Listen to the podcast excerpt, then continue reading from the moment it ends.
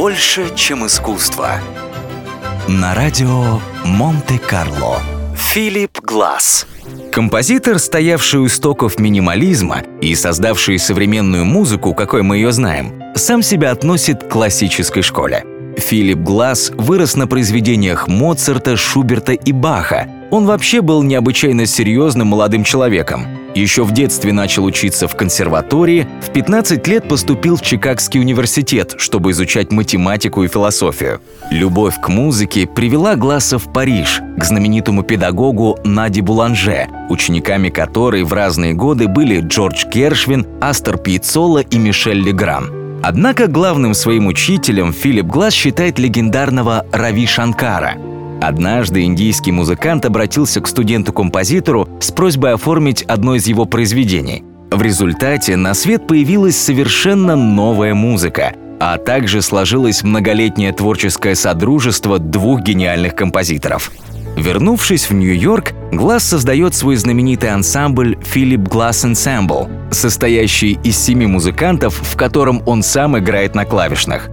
Первые концерты ансамбля проходили на чердаке в Сохо и длились по 3-4 часа, привлекая любителей авангардного искусства и богему.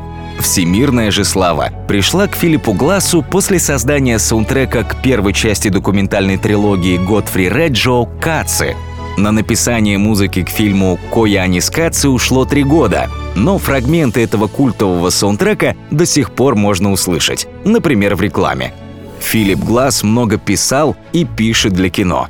Его музыка звучит в фильмах шоу Трумана, «Иллюзионист», «Часы», а также в картинах «Елена» и «Левиафан» российского режиссера Андрея Звягинцева – Кроме саундтреков, на его счету симфонии, этюды, оперы «Эйнштейн на пляже», «Эхнатон» и другие. Есть и довольно необычные творения. Например, пьеса «Филипп Глаз идет за хлебом».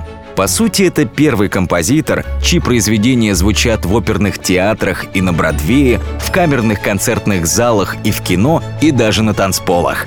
Музыку Филиппа Гласа по праву называют голосом планеты Земля 20 века больше, чем искусство. На радио Монте-Карло.